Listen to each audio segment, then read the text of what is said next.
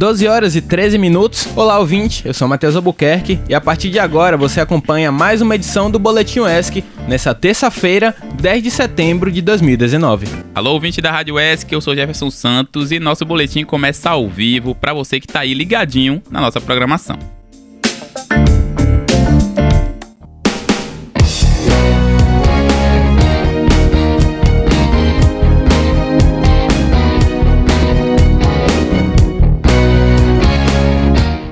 O Ministério da Saúde, por meio da Secretaria de Vigilância em Saúde, apresentou os dados referentes à semana epidemiológica, um período compreendido entre 9 de junho e 31 de agosto desse ano. Pois é, Matheus, nesse período foram confirmados mais de 2.700 casos em 13 estados do Brasil. Cerca de 98% desses casos estão concentrados em municípios do estado de São Paulo, na região sudeste do país.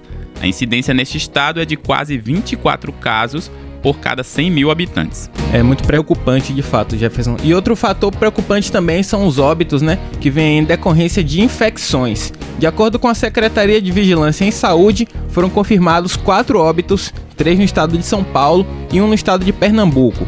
Desses três, eles ocorreram em menores de um ano de idade e nenhuma das pessoas era vacinada contra o sarampo.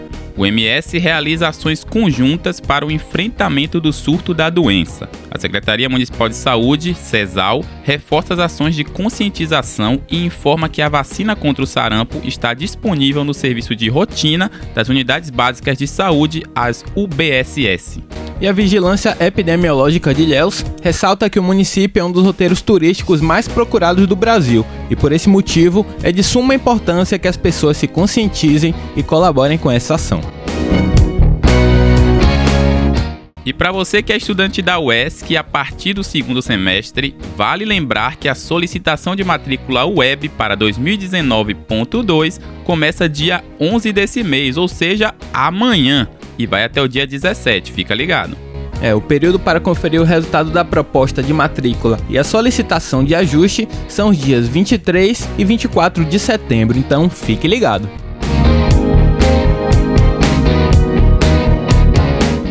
Agora, na reportagem de Gabriel Albuquerque, você vai saber um pouco mais sobre o evento UESC Azul, uma iniciativa do projeto de extensão Dinamizando o Ensino de Libras.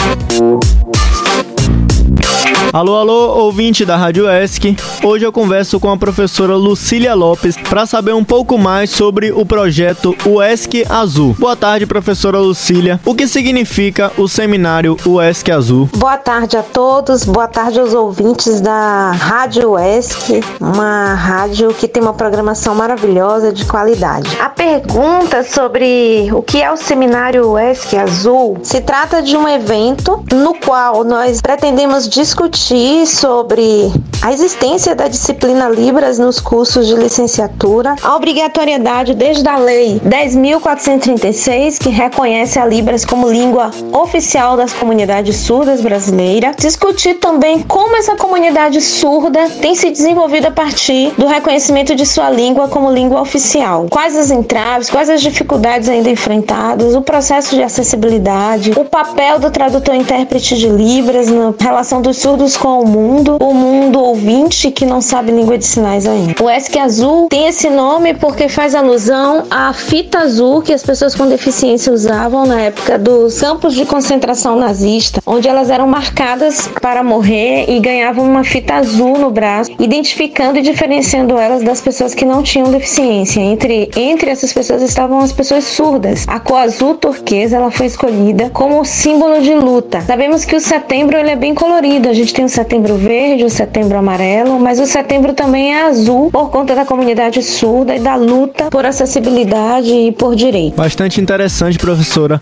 E qual é a importância de aprender Libras, mesmo não sendo surdo ou mudo? Sobre a importância de aprender Libras, mesmo não sendo surdo, é o mesmo que aprender um outro idioma porque eu preciso para o trabalho, eu preciso para viagem, eu preciso porque eu gostaria que meu filho ou minha filha fosse bilíngue, que alguns pais matriculam filhos muito pequenas nas aulas de inglês, mas a possibilidade de você encontrar um falante fluente de inglês no seu dia a dia, ela é bem, ela é bem rara. Mesmo que esse falante seja brasileiro, como você, e fala inglês muito bem, vocês vão preferir falar a língua materna, né? O que é o português. Mas a possibilidade de você encontrar uma pessoa surda todos os dias, no ônibus, na, na sua escola, no supermercado, em um consultório, em um banco, em qualquer outro espaço onde as pessoas transitam, é muito maior. Além de ser um patrimônio nacional, a língua de sinais, porque ela é nacional, ela é brasileira. Então, assim, é importante que todos os brasileiros conheçam a língua de sinais ou possam aprender essa língua. Inclusive, o decreto que regulamenta a lei de Libras ele exige que os sistemas de ensino implantem a disciplina Libras, assim como as universidades implantaram, mas infelizmente isso não tem sido uma realidade. Tá ok, muito obrigado, professora, pela explicação. E quando e aonde, professora, vai acontecer o evento UESC Azul? Bom, é, o nosso evento, o ESC Azul, ele vai acontecer no Auditório Jorge Amado. O auditório tem 150 lugares em, em dois dias de inscrição é, divulgados no site da UESC, nós já estamos com 100 vagas ocupadas só com pessoas ouvintes, porque a comunidade surda ela não vai precisar fazer inscrição pelo link. Nós estamos contando que 120 pessoas se inscrevam e a gente vai fechar a inscrição do link que está é, divulgado na página da nossa universidade, que é a UESC, e as outras vagas nós vamos destinar às pessoas surdas. No primeiro dia, dia 23, o evento é aberto apenas para os ouvintes. Quem são ouvintes? Aquelas pessoas que não têm surdez. Então a gente está usando o termo não surdos lá na página da OESC, porque é um, são temas ligados à profissão, à carreira de pessoas que atuam com surdos e o evento vai ser em português. Se nós tivéssemos intérpretes de Libras na universidade, o evento podia ser também aberto para os surdos, mas nós não temos ainda o intérprete de Libras como profissional da universidade. Independente de ter surdo ou não na universidade, é importante ter mais de um, dois, uma universidade do porte da UES. Hoje já caberia pelo menos dois ou três profissionais intérpretes para traduzir todo o site, para traduzir todos os editais, porque existem editais escritos em português e editais visuais que são editais em videolibras, como algumas universidades já têm, todos os editais em videolibras. A TV da universidade também já é acessível com tela de intérprete, toda, toda a sua programação. É, os eventos é, oficiais da universidade, como a Feira das Profissões, é, formaturas, congressos, seminários, é, eventos de extensão, todos devem ser acessíveis em Libras, em audiodescrição, em Libras tátil, enfim. Por isso o evento do dia 23 ele é aberto só a ouvintes, porque nós não temos como contratar esse profissional. Mas no dia 24, o evento é aberto para surdos e ouvintes. Agora, nesse dia, nós só falaremos em Libras. Então, os surdos poderão acompanhar toda a programação. As pessoas que vão é, debater nesse dia são falantes fluentes de Libras. Então, por isso, a comunidade surda é, tem um dia específico no evento destinado a eles esse ano, que é o dia 24. Tá ok, então, professora, muito obrigado pela entrevista. Lembrando ao ouvinte, no dia 23 e 24 de setembro vai rolar o seminário UESC Azul. Professora, muito obrigado mais uma vez. Obrigado pela, pela entrevista, pela oportunidade. Todos convidados para o UESC Azul. Se inscrevam. É isso aí, você que acompanhou a gente, não deixe de se inscrever, como a professora falou. Aqui é Gabriel Albuquerque para a Rádio ESC.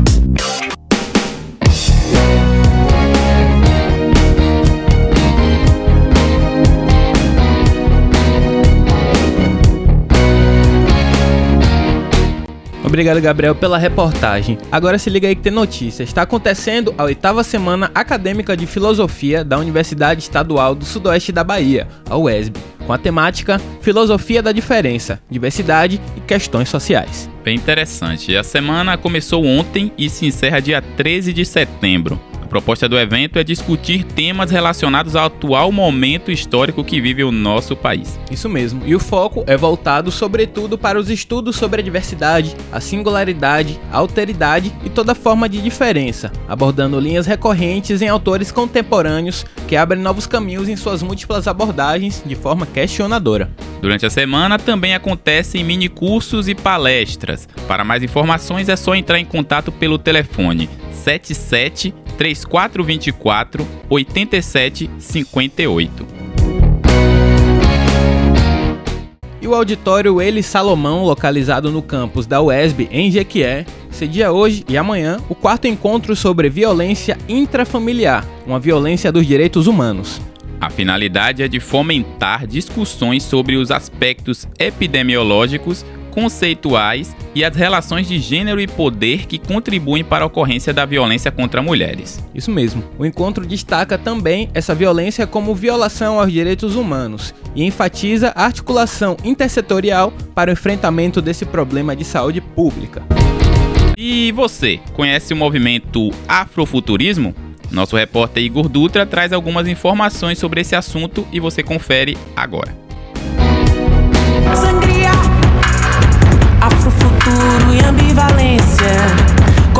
Você sabe o que é afrofuturismo? Imagine uma viagem ao futuro com elementos high-tech, mas ao mesmo tempo com toques de ancestralidade. Assim podemos entender o afrofuturismo, movimento interdisciplinar que utiliza a música, as artes plásticas e a moda para estabelecer um encontro entre a história, o resgate da mitologia e cosmologias africanas com a tecnologia e ciência.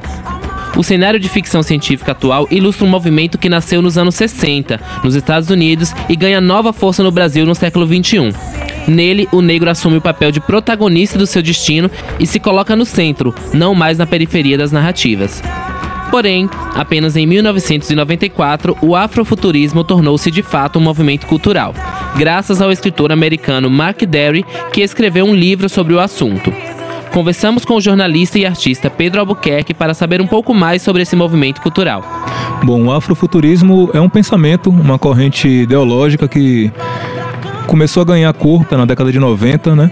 Mas que vem ao longo da história sendo aquele pensamento que perpassa o pensamento africano, mas com a visão do futuro. Também através de ficções científicas, arte, através da música, teatro, dança e tecnologia também. O pensamento afrofuturista é um pensamento que coloca a negritude para além do tempo perpassa desde o período do Egito, com as grandes pirâmides, que é uma coisa futurista até para os dias atuais, e vai além com as novas tecnologias sendo utilizadas para trazer esse resgate da cultura africana, porém mostrando uma África também com possibilidades para o futuro. É mostrar que a África também existe na África também existe tecnologia, também existe uma cultura que pensa o futuro, que pensa além do tempo. quebrando padrões, saindo dos porões. Com produção de Dilton Araújo e edição de Mabel Salvador, eu sou Igor Dutra para a Rádio S.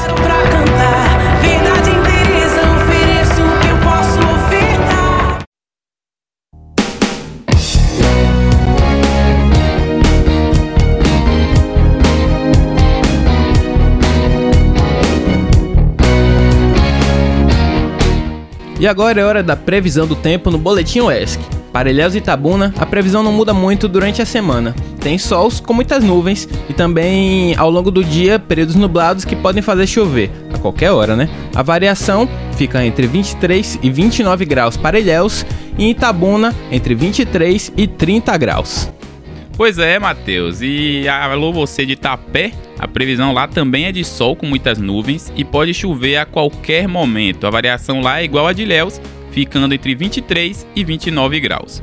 E assim nós nos despedimos do Boletim UESC de hoje. Nos ouça lá no Spotify todos os dias. A gente tem a reprise do programa aqui no Spotify e nos acompanhe também nas redes sociais, né? E fica ligado também que saiu aí os finalistas do quarto Festival Universitário de Música da Rádio ESC. Você pode acessar a página do festival ou a página da Rádio ESC para ficar ligado aí em quem foram os finalistas e quem vai se apresentar nessa grande final maravilhosa aí. Então, o Boletim ESC volta amanhã.